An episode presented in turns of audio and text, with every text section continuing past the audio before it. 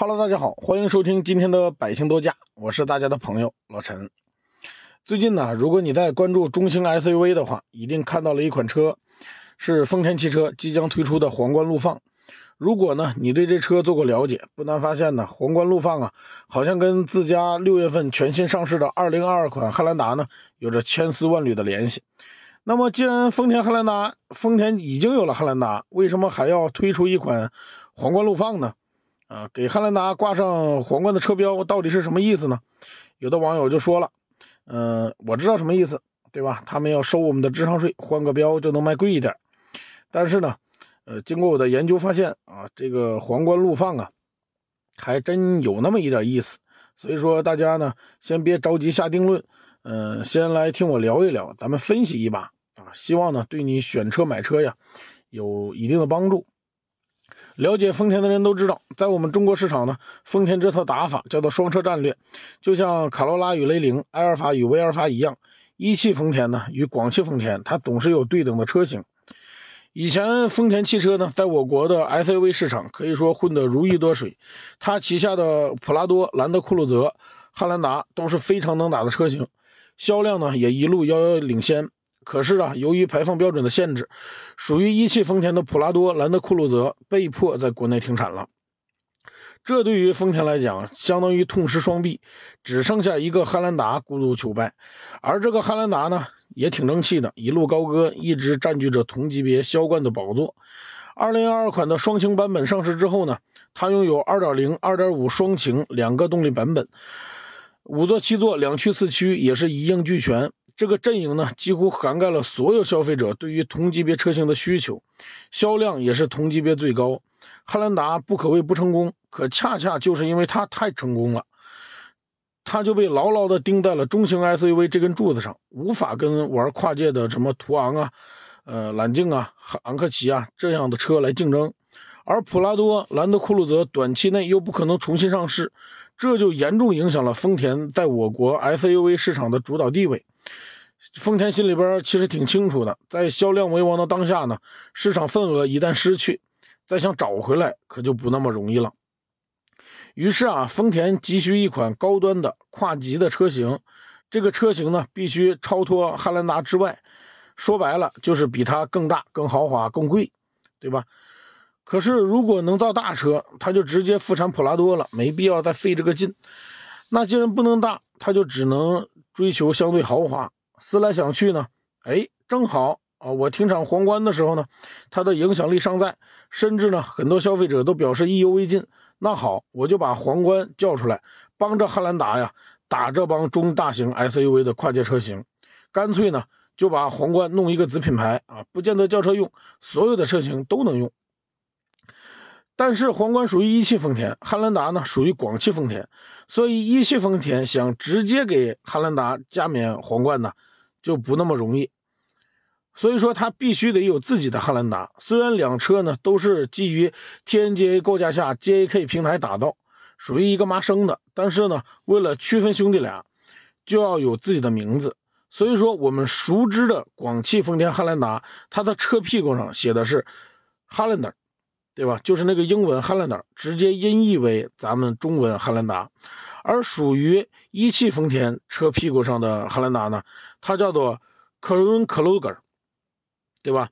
这个这个 Crown 就是皇冠的意思。我这个英文发音不太好啊，所以说大家凑合着听吧。就是那个 C R O W N，对吧？它是皇冠的意思。而 Kluger 是汉兰达在欧洲市场所用的名字，所以呢，它们连在一起啊，它的中文名字就没有进行音译。直接就叫了皇冠陆放，对吧？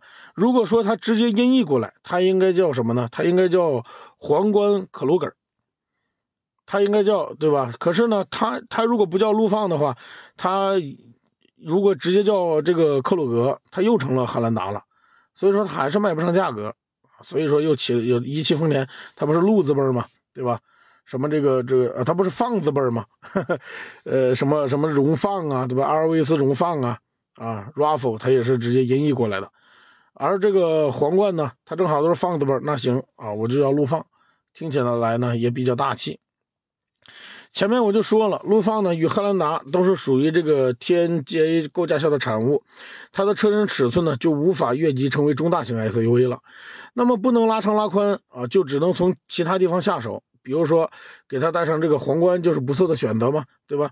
但皇冠作为一汽丰田旗下的明星车型，停产之后呢，它怎么又借着 SUV 借势还魂了呢？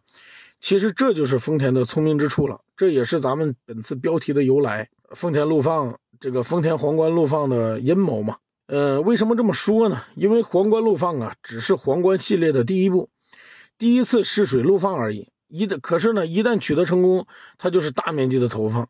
今年四月份就已经上市了皇冠威尔法，现在呢上的是皇冠陆放，以后呢可能还会出皇冠塞纳、皇冠荣放，甚至皇冠卡罗拉也不是没有可能，对不对？那既然皇拿皇冠拿出来做文章啊，我们就不得不讲讲皇冠的历史。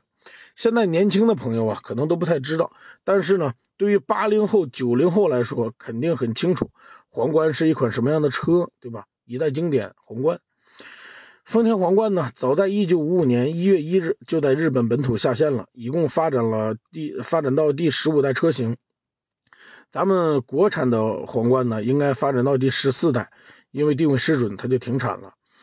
其中呢，最为经典的就是代号为呃这个 G G R S 幺八 X 的第十二代车型。这呢，要得益于丰田对当时汽车市场的精准判断，颠覆了老皇冠的设计理念啊。外观内饰呢，都进行了重新的设计，从零开始，搭载二点五与三点零排量的 V 六发动机，采用豪华后驱的驱动方式。二零零五年进入到中国以后呢。以月销量破万的绝对实力，秒杀了老大哥奥迪 A 六，吊打宝马五系。在终端市场呢，还一车难求，普遍都加价提车。所以说，皇冠呢，在那个年代啊，是丰田推出的最成功的一款车。虽然呢，后来停产了，但是呢，皇冠的名字已经深入人心了。此时呢，把它拿出来作为自己的高端车型，再合适不过了。我记得之前我在节目当中我就讲过，别克旗下呢很多车型，它都会在顶配之上呢再搞一个特别定制版，叫做艾维亚版本，它有专属的配色，更豪华大气，更符合消费者的面子工程。皇冠陆放呢，其实跟它也是一样的，只不过呀，它搞得更狠，它直接呢就像奔驰 S 级的迈巴赫版本一样了，直接连车标都给你换了。那普通汉兰达。都是丰田车标，皇冠陆放的车标，它就必须得是皇冠车标了。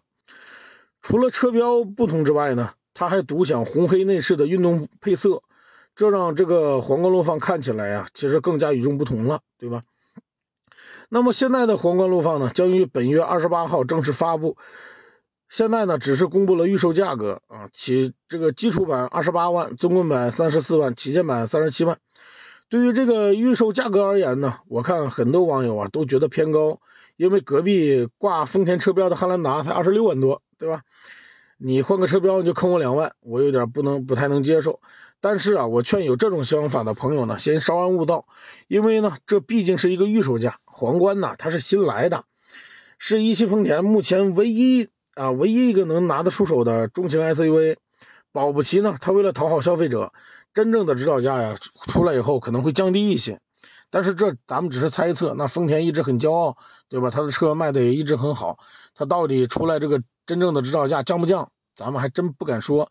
但是，呃，在市面上的发布规矩，对吧？就所有的车基本上，它真正的指导价出来都会比预售价格要低的，这是咱们的经验了。考虑到一汽丰田呢，可能还会推出普通版本的陆放，所以说呀，加上皇冠陆放，丰田旗下呢，它就有三款同级别 SUV 了。终端市场加价的现象呢，可能也会随着它产能的提升而消除。所以啊，你不用管它贵不贵，它只要来了啊，就会对咱们消费者有帮助。因为现在是细分市场，它要的是市场占有率，绝对不是看到一个车型独大。跟这个占有率比起来呢？加价提车，在车企眼里呢，其实一文不值的。平心而论，我觉得皇冠陆放呢，目前的定价一点也不贵。大家别以为我是来打广告的，或者说是来捧他丰田的啊，所以大家先别着急喷喷我。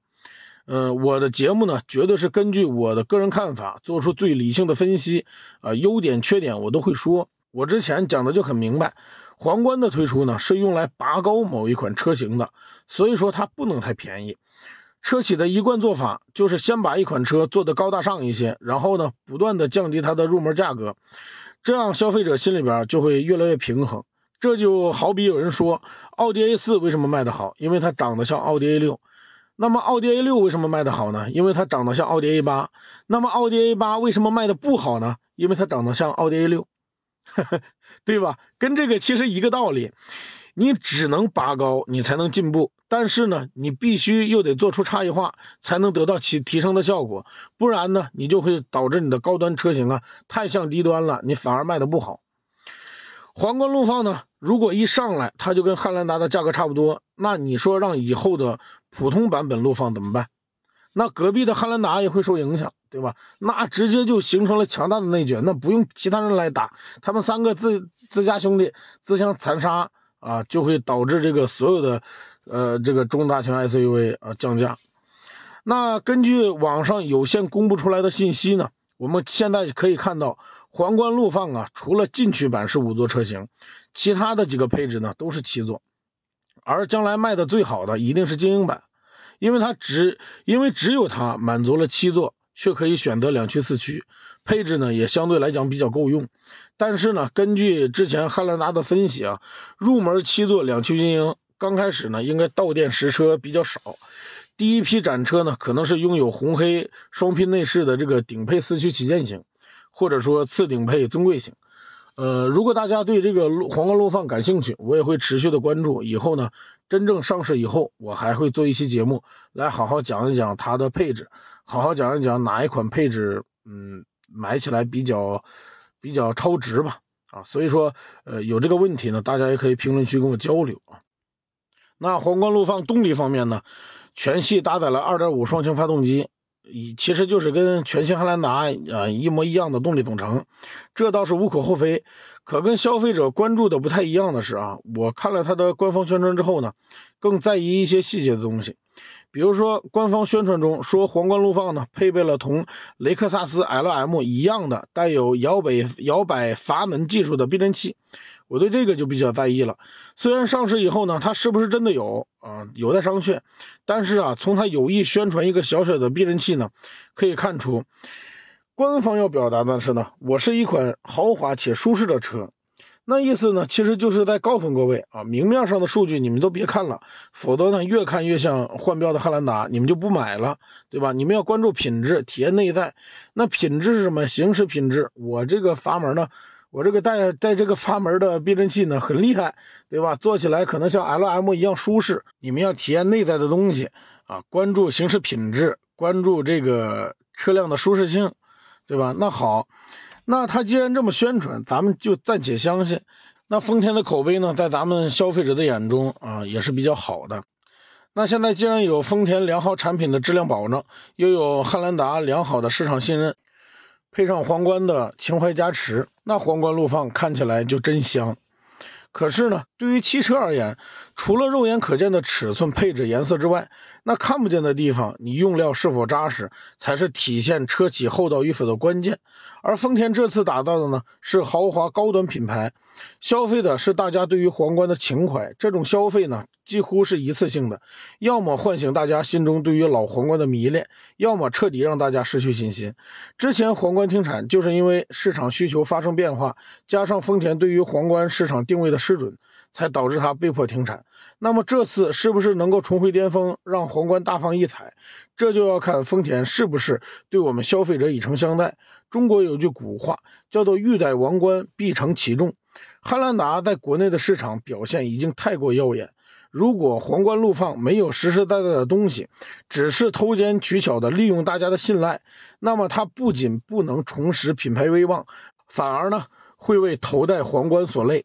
进而导致这个皇冠呢再次停产。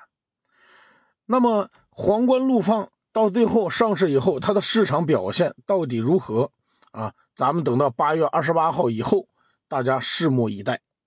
好了，今天的节目就到这里，欢迎大家的收听与陪伴，点赞与评论呢是对我最大的支持。今天的节目先到这儿啊，我们下期接着聊，拜拜。